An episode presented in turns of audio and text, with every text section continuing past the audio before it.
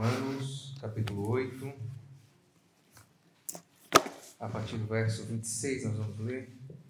Dependendo da sua Bíblia, dependendo da sua versão, há uma separação. Às vezes é no 26, às vezes é no 28. Tem aquela epífe, né? aquele títulozinho em negrito ali em cima. Mas eu creio que a perícope, que a gente chama, né? um entendimento completo do que Paulo vai falar aqui, inicia no 26, a respeito daquele que ele vinha falando. E creio que Deus tem, meus irmãos, para nós nessa noite uma palavra, uma direção dentro dessa mensagem, dentro dessa colocação. Deus abençoe. Obrigado. Que é uma resposta, meus irmãos, difícil para nós. Difícil, meus irmãos. Difícil demais. É, é um texto complicado, que eu confesso para os irmãos, na segunda-feira eu quis mudar, porque é difícil trabalhar isso aqui, compreender, explicar, né? Porque às vezes até entender para você, na verdade, você entender para você é uma coisa. Agora você tem que falar isso e outra pessoa compreender da forma que você está falando, encaixando A com B, B com C, C com D, é outra coisa muito diferente, né? Mas na segunda-feira a Jéssica me ajudou, ela me desafiou nisso aqui. E Deus me direcionou, meus irmãos, nesses dias. Eu louvo a Deus. Louvo a Deus que é, eu recebi do Senhor. Eu quero compartilhar com vocês nessa noite, que é um, meus irmãos, um remédio para as nossas almas. É como se fosse algo para nos fazer caminhar com mais tranquilidade, caminhar com mais energia, caminhar com mais força porque dentro da palavra de Deus é que nós encontramos isso. Amém? Você crê? Amém. Vamos ver então. Diz assim o versículo 26 do capítulo 8. Da mesma forma, o Espírito nos ajuda em nossa fraqueza. Pois não sabemos como orar, mas o próprio Espírito intercede por nós com gemidos inexprimíveis.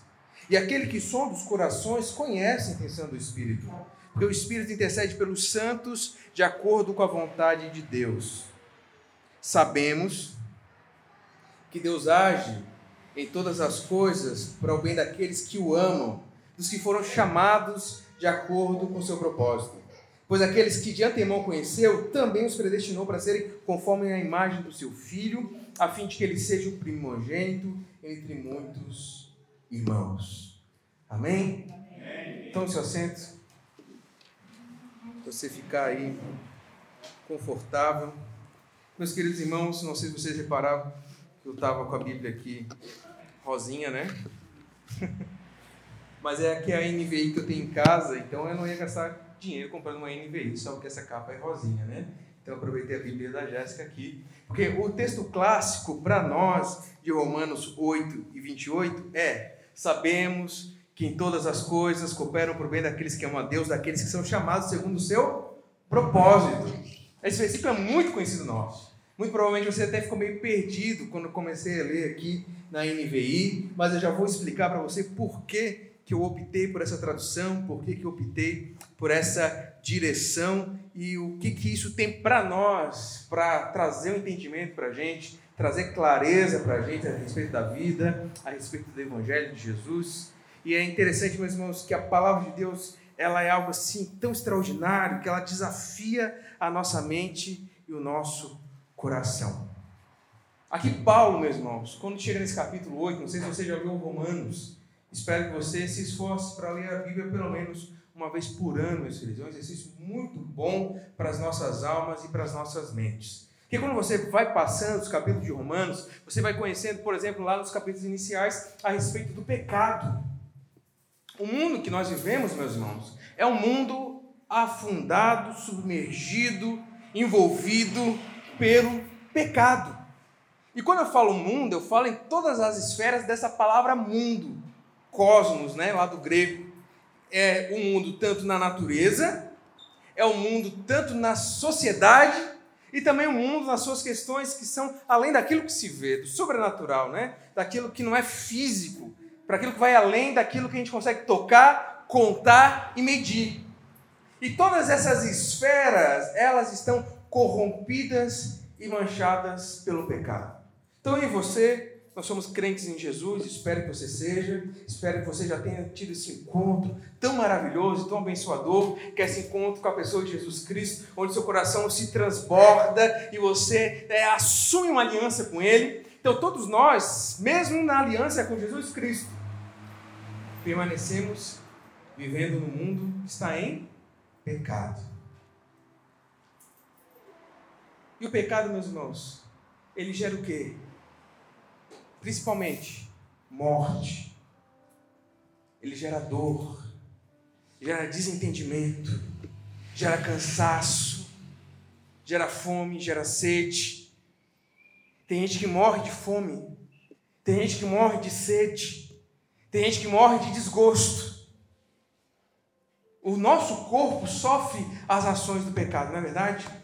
Essa deteriorização da nossa pele, da nossa mente, foi muito interessante, um dos períodos que a Jéssica passou no hospital, ela ficou num quarto com uma senhorinha que tinha 98 anos. E o médico ia lá, neurologista, e ela estava delirando. Além do Alzheimer que ela tinha, o médico dizia que o cérebro dela já estava cansado. Eu achei muito interessante aquela fala dele. O cérebro dela já envelheceu. Ela está aí, os órgãos funcionam, ela tem força nos músculos, os ossos, claro que não são como de uma criança, de um jovem, mas são ossos ainda firmes para manter o corpo de pé, mas a mente dela, o cérebro dela já está cansado. Tudo isso, meus irmãos, consequência do pecado. E nessa vida com o pecado diariamente, nós somos envolvidos por todos os tipos de dores, todo tipo de aflições, todo tipo de tribulações. Que é a palavra do crente, né?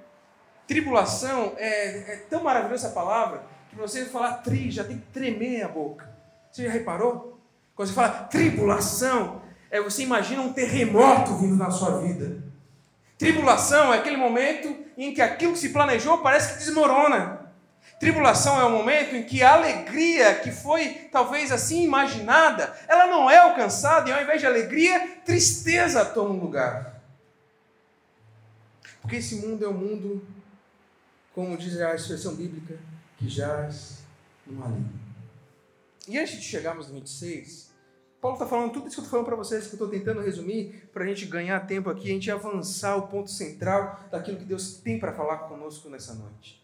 Mas lá, se você pegar sua Bíblia no versículo 18, ele vai dizendo que esses nossos sofrimentos atuais, que a própria natureza foi submetida a uma inutilidade, que a própria natureza ela geme, esperando ser libertada da escravidão, e não somente a natureza, mas nós que temos as primícias do Espírito, ou seja, nós que temos essa pontinha dos céus em nós, nós também gememos aguardando um dia.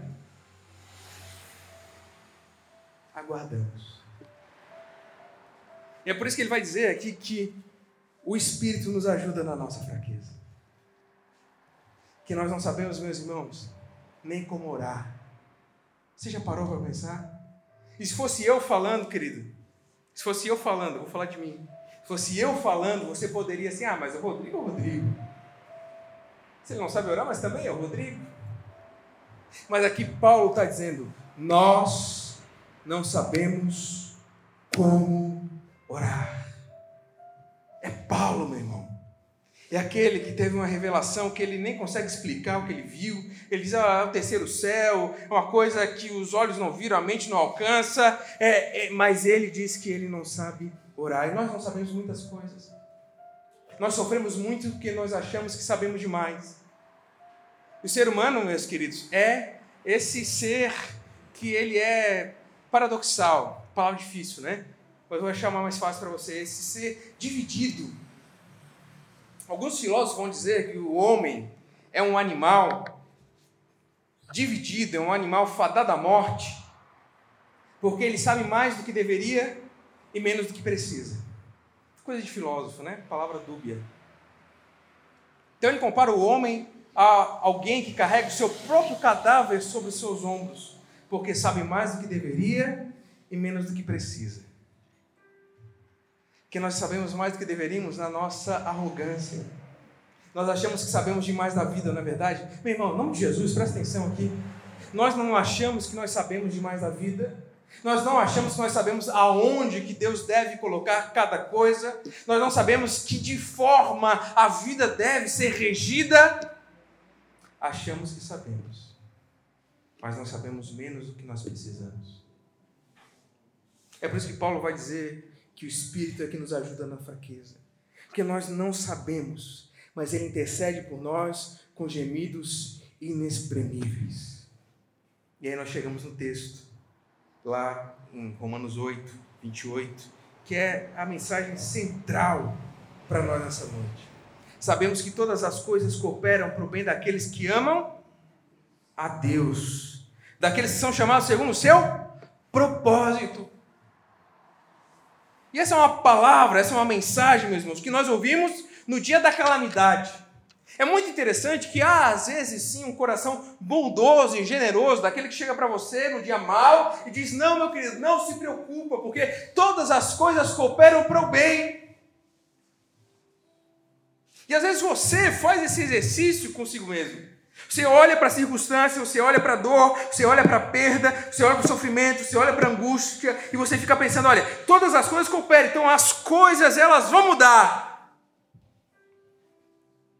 Só que nós não sabemos, meus irmãos, nem como orar. E às vezes a gente não sabe nem como enxergar a vida.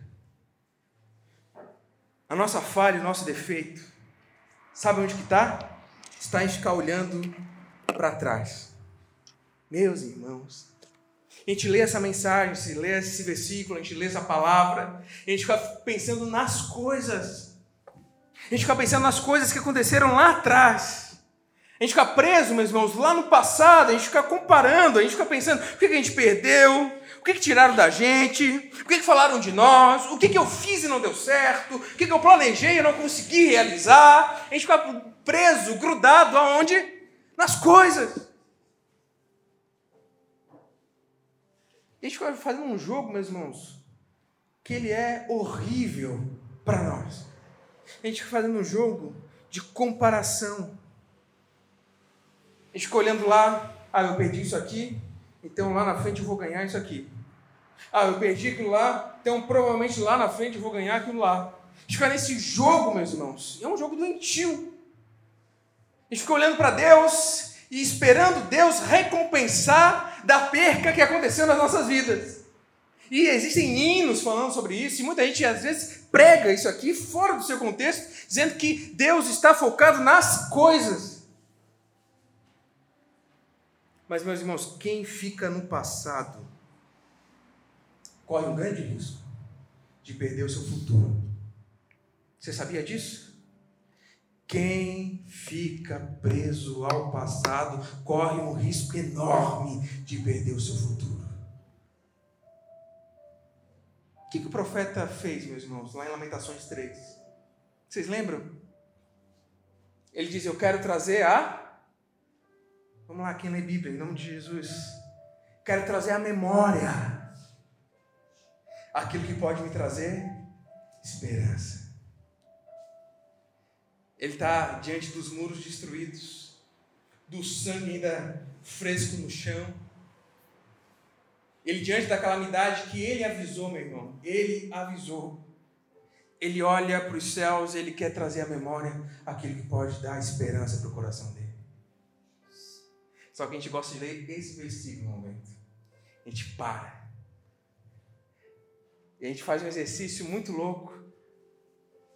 Que é de trazer a memória, aquilo pode trazer, dar esperança. Você fica pensando, ah, eu vou lembrar de quando eu ganhava X e sobrava.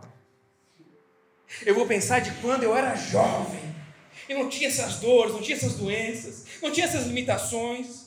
Vou lembrar de quando eu estava no auge, para me trazer esperança. Mas não é isso que a palavra de Deus diz.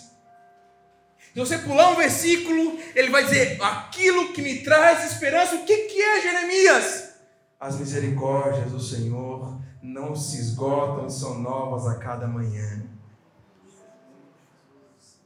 Como assim, Jeremias? Não são as coisas? Não. Porque aquilo que perdi provavelmente não vai restituir. Aquilo que aconteceu, as crianças que morreram, as famílias que foram levadas cativas, não retornarão. Então, onde estará a minha esperança? Nas misericórdias do Senhor, que são novas É por isso que eu gosto da NVI nesse caso aqui. A nova versão internacional, ela tira esse foco das coisas, ela joga é, em outro lugar. Quer ver? Olha só, vou ler de novo, versículo 28. Sabemos que Deus, Deus, meu irmão, primeiro, Ele age em todas as coisas para bem daqueles que o amam.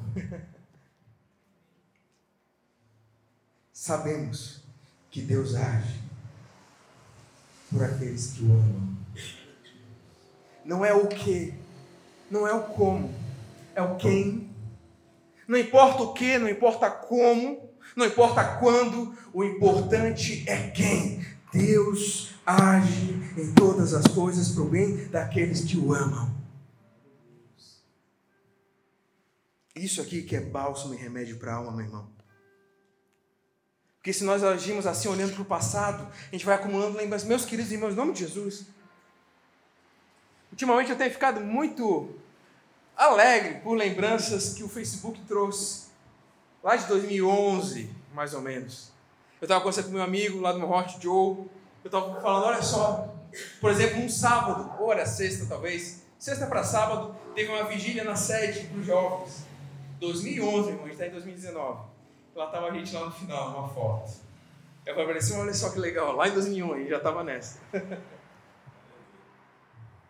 Mas tem gente, meus irmãos, que usa as lembranças para trazer peso para o seu agora. Lembra da traição, lembra da mentira, lembra da demissão, lembra daquela palavra que foi e não voltou mais. Mas o que a Bíblia fala para a gente não é para viver de lembranças, mas viver de memórias. E as memórias, meus irmãos, são algo tão magnífico, que as memórias são algo que nos impulsionam para frente. As memórias são aquilo que nos fazem caminhar, que nos fazem prosseguir.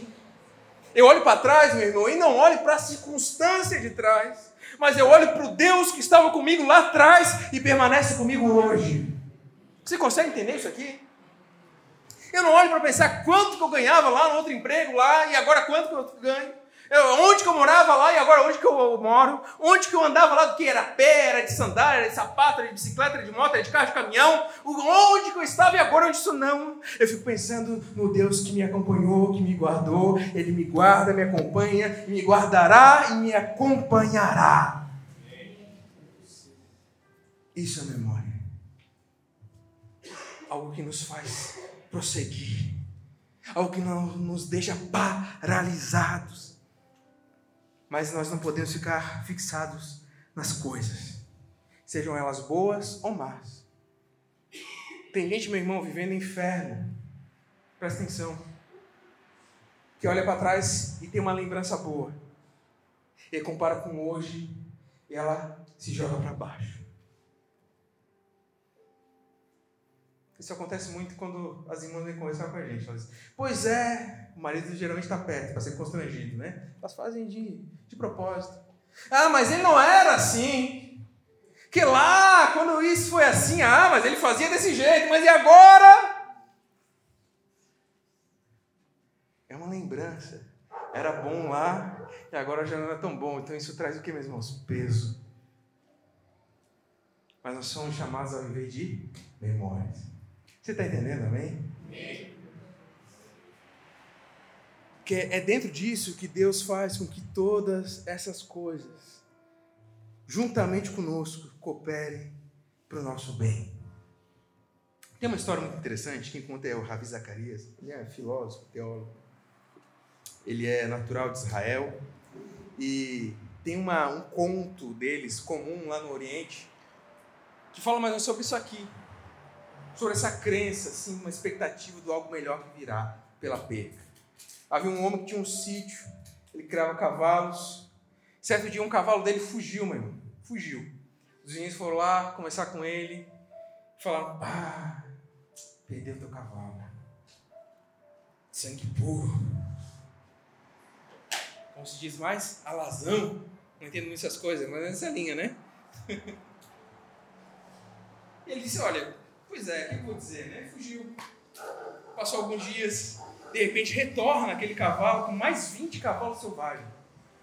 A vizinhança vê aquele movimento e olha, olha só, não é que era uma boa sorte, olha só, o cavalo foi, mas voltou com mais 20.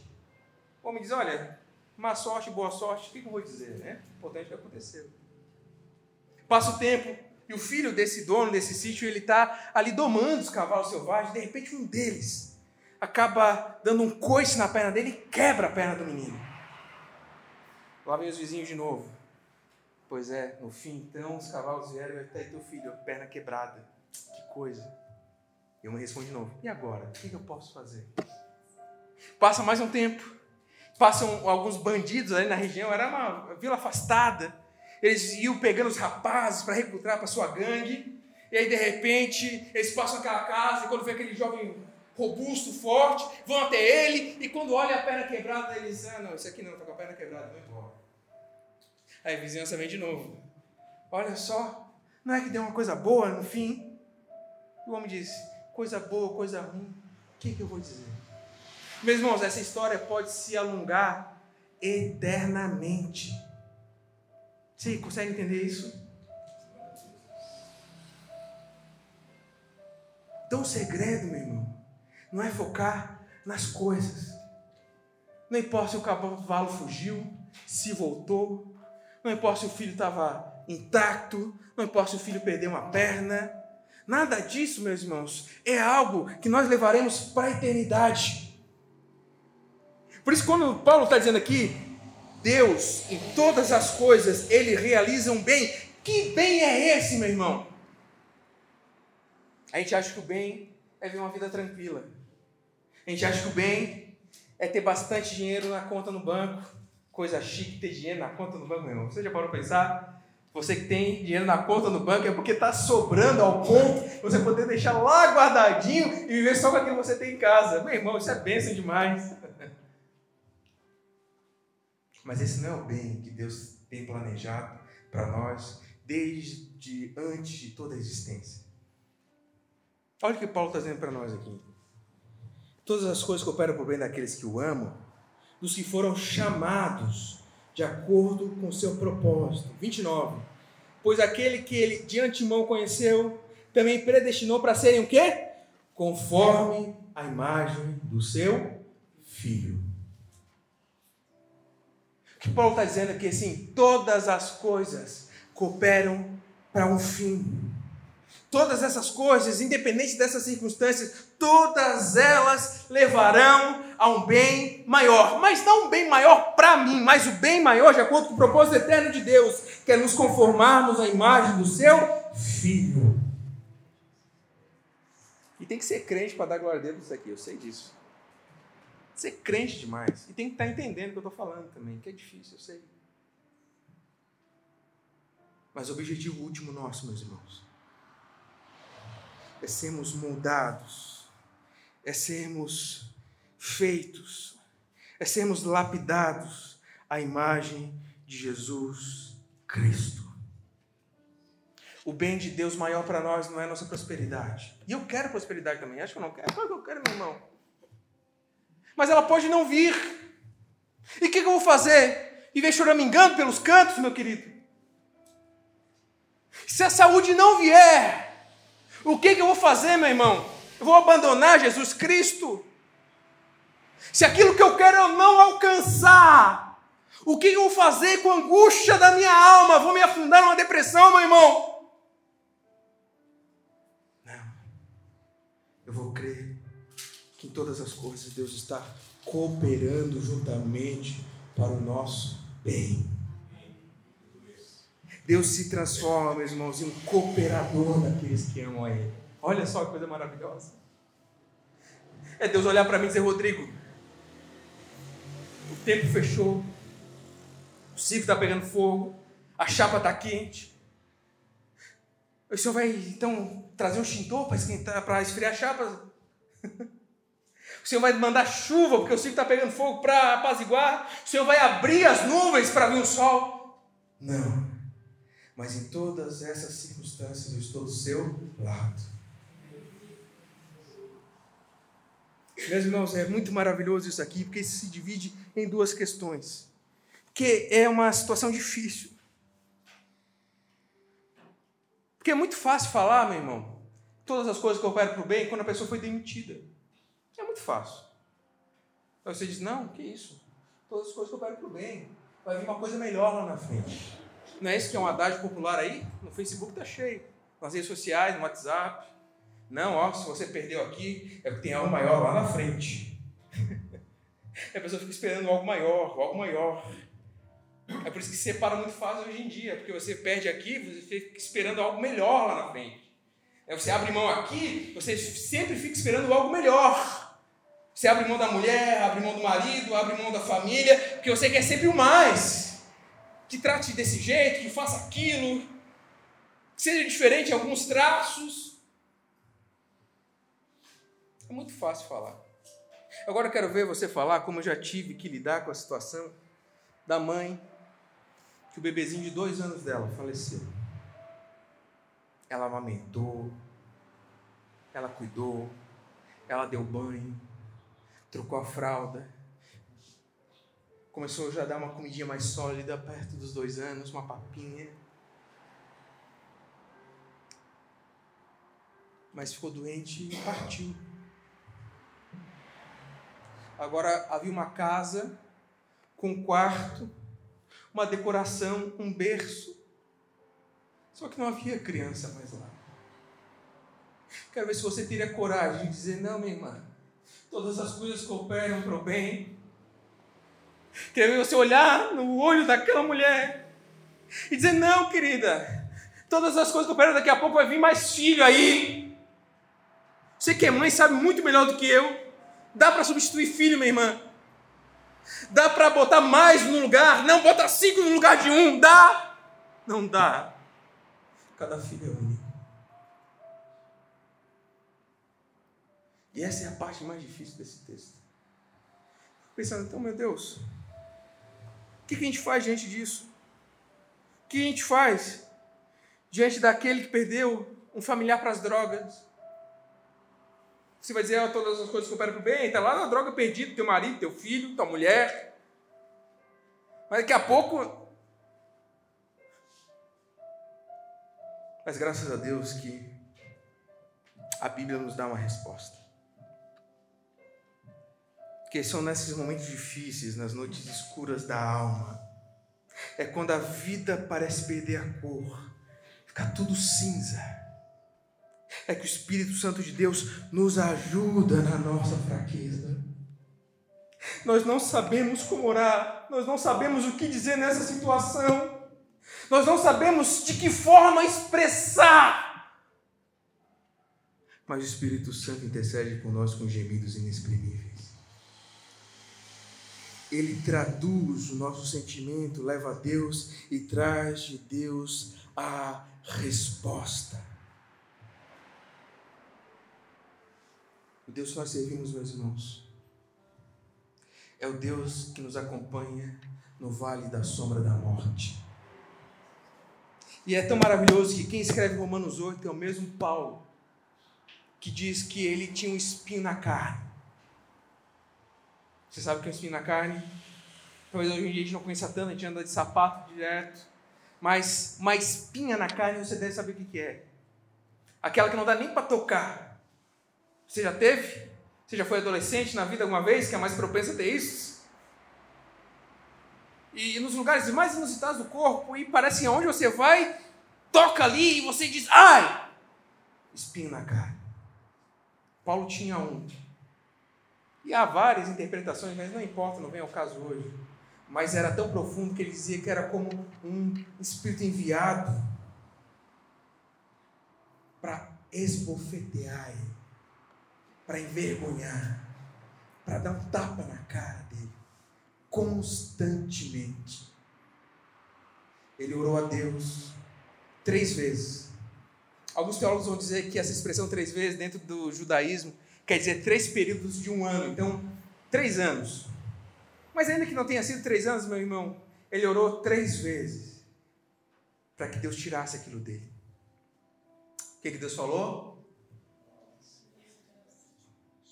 A minha graça te basta. Paulo, a minha graça te basta. Paulo, você não vai compreender, você não vai entender, você não vai nem aceitar, mas a minha presença na tua vida é o remédio que eu tenho para você agora. Paulo tem coisas que não virão nessa vida. E nós queremos, meus irmãos, tudo para essa vida. Você já parou para pensar nisso? Nós queremos tudo para essa vida, nós queremos todas as realizações para essa vida, e nós olhamos para Deus e temos essa audácia de querer agora a eternidade que está simplesmente para nós prometida para algo que virá. E está aqui no texto que a gente está lendo, meus irmãos. É o que ele predestinou, ele chamou. É o que chamou, ele justificou. É o que justificou, ele glorificou. Então há uma etapa ainda a ser alcançada. Aquela dor que não tem nada que cure. Aquele vazio que ficou no seu coração, meu querido. Ele vai ficar. Mas o Espírito Santo de Deus estará com você por todos os dias. A promessa de Jesus aos discípulos foi essa. E eu e você somos discípulos de Jesus. Eis que estarei convosco todos os dias até a consumação dos séculos. Eu olho muitas vezes para Deus e fico dizendo, Senhor, não estou entendendo. Senhor, eu fiz tudo certinho, Senhor. Você ora assim também? Senhor, eu estou fazendo mais do que imaginava que eu era capaz de fazer, Senhor. Mas as coisas não se encaixam. As coisas parecem que não vão. Parece que não sai do lugar, parece que é a mesma coisa. Passa ano, vem ano e as águas simplesmente não se movem. A resposta de Deus para mim foi: A minha graça te porque é uma glória reservada para você. Para aquele que persevera até o fim, para aquele que ama a Deus. Há essa poderosa presença que faz com que tudo caminhe para o nosso bem, de nos fazermos mais parecidos com Jesus. Você acha que a sua vida é difícil, meu irmão? Você acha? Mas essa dificuldade Deus pode usar e Ele vai usar para te fazer mais parecido com Jesus. Você acha, para quem é casado, você acha seu marido difícil? Você acha sua esposa difícil? Para quem não tem um companheiro ou companheira, você acha que é difícil lidar sozinho com a circunstância, cuidar dos filhos?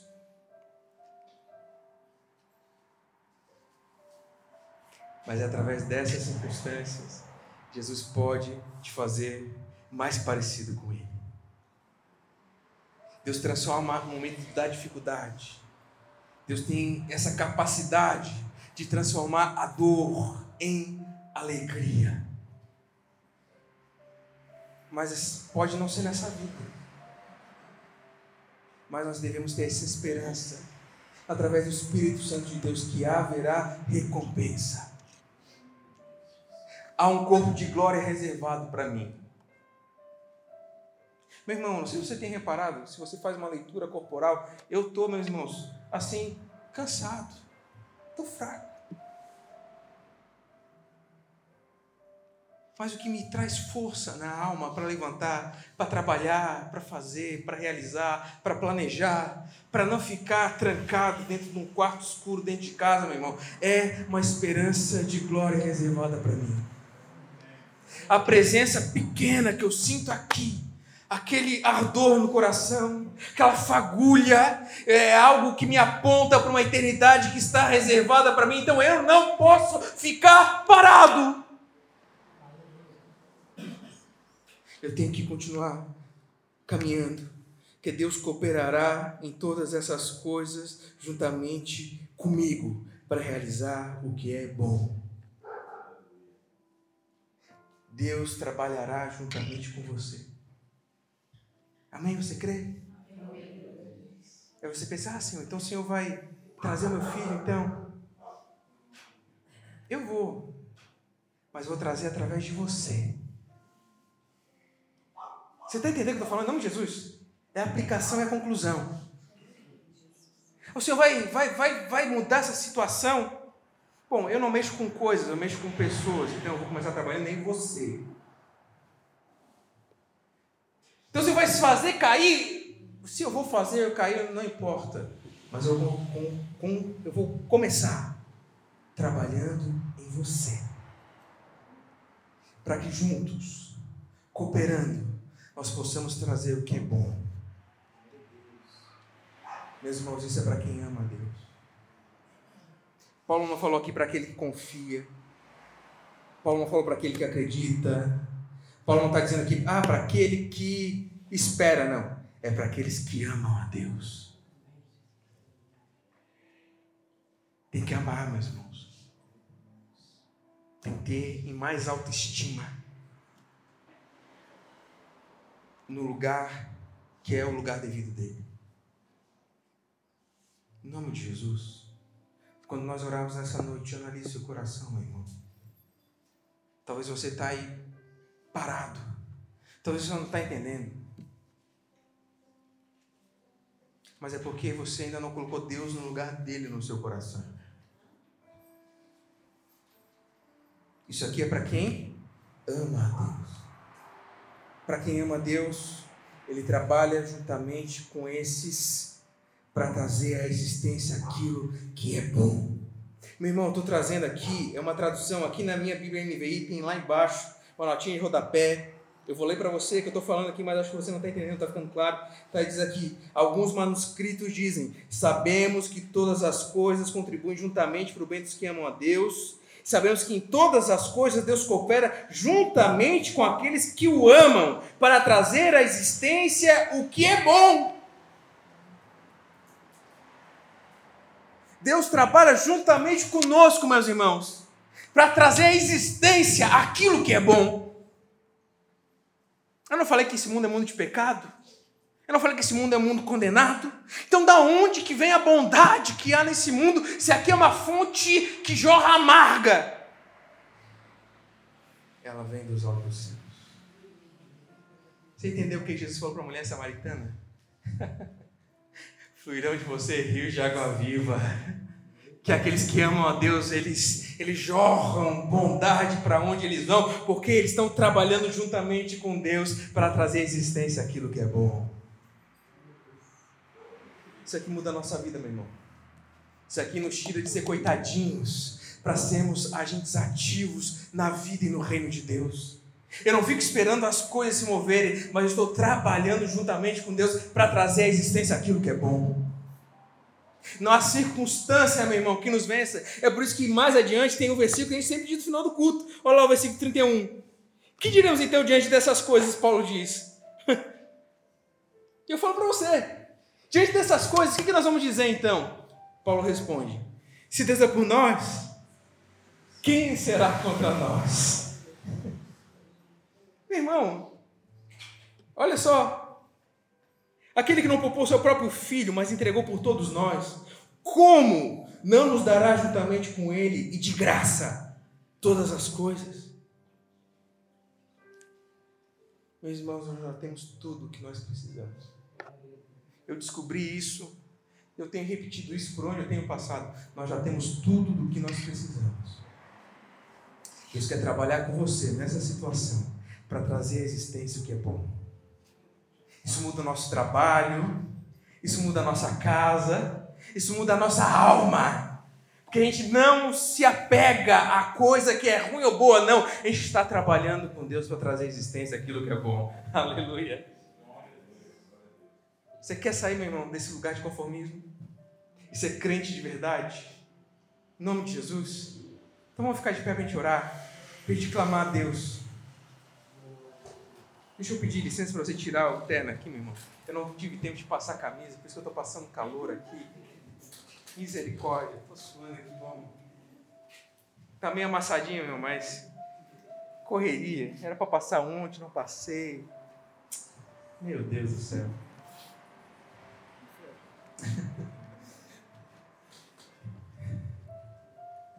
Mas em todas essas coisas, somos mais do que vencedores por aquele que nos amou. Amém. Receba essa palavra em nome de Jesus para você. E saiba fortalecer outros também através disso. Não seja inconsequente. Não seja. Mas seja amoroso, prudente. E traga esperança às pessoas. Que o fim último da tribulação, Paulo vai falar mais atrás aqui, é trazer, meus irmãos, esperança, porque na esperança não há confusão. Não há confusão. E nós esperamos aquilo que nós não não vemos. Que esperança que se vê, Paulo está dizendo aqui mais atrás. Esperança que se vê não é esperança. Mas se não vemos, então aguardamos pacientemente. Que esperança é essa, meu irmão? Eu trocar de carro? Tocar o saltinho para frente, pegar o mais novo? Não, meu. Misericórdia de mim. Misericórdia. Miserável homem que sou. Não. A esperança é eu ser cheio da presença de Deus. É eu poder transmitir virtude onde eu passar. É eu não ser pedra de tropeço para os meus irmãos, mas eu ser ponte que liga. Que nós sejamos construtores de pontes, meus irmãos, em nome de Jesus. Nós possamos trabalhar juntamente com Deus, trazendo aquilo que é bom à existência. Amém? Você crê que todas as coisas cooperam para esse bem? De nos levarmos para o céu, morar com Deus por toda a eternidade. E lá, meu irmão, toda lágrima será enxugada. Lá todo o passado será esquecido. Ninguém vai te olhar atravessado pelo que você fez lá. Porque tudo é novo. É novo céu, nova terra, nova vida, novo corpo. Tudo novo, meu irmão essa esperança que movimenta o crente. O que passar disso, meu irmão, é finito, é limitado. Mas essa esperança eterna, ela nos acompanhará até o dia de Cristo Jesus. Quero convidar você a orar com um objetivo. Que eu e você nós possamos despertar para a realidade que eu e você somos responsáveis por aquilo que nós vivemos. Quem está passando dificuldade aqui? Eu estou. Quem mais? Tem mais? Será que eu estou sozinho, meu irmão? Todos nós, né? Nessa dificuldade, Deus quer nos usar para trazer o que é bom em existência. Você crê? Deus vai nos usar a partir de hoje, a partir de agora. É por isso que nós vamos orar como igreja, meu irmão. Nós vamos orar como igreja para que Deus transforme a nossa mente, o nosso coração para que nós possamos ser aqueles que trazem aquilo que é bom à existência. Em nome de Jesus. Feche seus olhos, vamos orar. Deus nosso Pai, a tua palavra, Senhor, ela é viva. Os dias são maus, Senhor, os dias são tenebrosos. Os dias são difíceis porque o amor tem se esfriado de muito. Nós estamos tão focados naquilo que nos falta, Senhor. Nós somos incapazes de viver. Nós vivemos como aqueles que não amam a Ti, porque nós vivemos sempre com falta, sempre procurando aquilo que nos falta. Mas nós já temos tudo em Cristo Jesus. Então, nessa noite, derrama essa unção poderosa, Deus, de completude. Que nós saímos daqui nos sentindo cheios, completos, plenos. Derrama plenitude sobre nós nessa noite, Senhor. Derrama plenitude sobre nós nesses últimos tempos, Jesus. Nós somos a tua igreja na terra, Senhor. Nós somos teus filhos, aqueles que o Senhor de antemão escolheu, chamou, justificou. E sim, Senhor, glorificará esse corpo que muitos podem julgar, muitos podem olhar, muitos podem não se agradar, muitos podem fazer tantas coisas, ele será, aleluia, revestido de glória. Revestido de glória, Senhor. Aquilo que é corruptível será revestido de incorruptibilidade. Aquilo que é fraco será revestido de força. aquilo que é pequeno será revestido de grandeza. Aonde há dor haverá um revestimento de alegria. E onde há falta haverá essa plenitude, esse preenchimento completo. Ó oh, Deus, nos dá fé, Senhor, para crer que em todas as circunstâncias, sejam as faltas, sejam os lucros, sejam as perdas, sejam os ganhos, em todas as circunstâncias, nós somos mais do que vencedores em Jesus, porque o Senhor, sim, Deus coopera conosco, trabalha para o bem de todos os que te amam. E nós te amamos, Senhor. Perdoa, Senhor, porque muitas vezes nós não priorizamos a tua vontade. Derrama o teu perdão sobre nós nessa noite, Jesus. Pelos momentos do nosso dia, na nossa semana, em que nós não lembramos do Senhor. E aí é necessária a dor para nos colocar de joelhos. Obrigado, Senhor, pela dor que nos coloca de joelhos. Que em muitos momentos, se não fosse ela, nós não nos voltaríamos para ti. Mas obrigado, Senhor, pela tua misericórdia, nova a cada manhã, que nos coloca de joelhos. Ó oh, Senhor, nos faz caminhar de joelhos.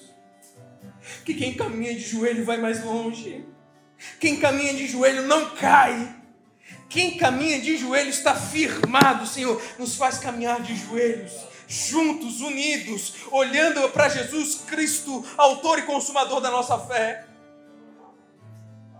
Eu sei que é repetitivo, Senhor, mas para todos nós entendermos que assim nós possamos abençoar as nossas famílias transformar cada mãe, cada pai em pais melhores aqui, Senhor. Que eles tragam o que é bom à existência. Dá sabedoria para os pais e para as mães aqui, Senhor. Dá revelação para guiarem os seus filhos, não num caminho de ansiedade, mas no caminho de sabedoria, de paz e de alegria no Espírito Santo. Abençoa os filhos aqui presentes, Senhor. Dá esse espírito de humildade a nós que somos jovens. Dá esse espírito, Senhor, de humildade para sabermos que nós sabemos pouco. Os mais velhos têm tanta experiência. Derrama nos corações o amor nas famílias. Abençoa os casamentos que nós temos aqui nessa igreja, Senhor. Derrama essa unção maravilhosa de amor que vem dos céus. Que cada cônjuge aqui, cada marido, cada esposa seja responsável por trazer o que é bom para dentro da sua casa que nós não ficamos, Senhor, esperando vir o que é bom, mas nós, juntamente contigo, trabalhando, orando, buscando, nos consagrando, possamos trazer o que é bom para dentro das nossas casas. A responsabilidade é nossa. Nós que temos revelação, nós que temos a presença do Espírito Santo, nós trazemos à existência aquilo que é bom. Derrama desse poder, Senhor, sobre cada um. Derrama sobre essa igreja eu quero ver essa igreja florescendo, Senhor, crescendo. Esse ramo teu está enxertado em ti, Jesus. Tu que é a videira, tu que é a oliveira verdadeira, estamos enxertados em ti. Faz florescer e que frutos possam vir muito em breve. Faz crescer, Senhor. Dá robustez a esse galho que às vezes parece tão fininho, chamado Igreja Assembleia de Deus no Monte Castelo. Que nós possamos trazer o que é bom para este bairro que nós possamos trazer o que é bom para as nossas vizinhanças, para a nossa rua, para os nossos amigos, para o nosso trabalho, Senhor. Nos faz testemunhas tuas, que nós sabemos que todas as coisas cooperam para o bem daqueles que te amam. Em nome de Jesus, amém. Preciso de uma não vou resistir.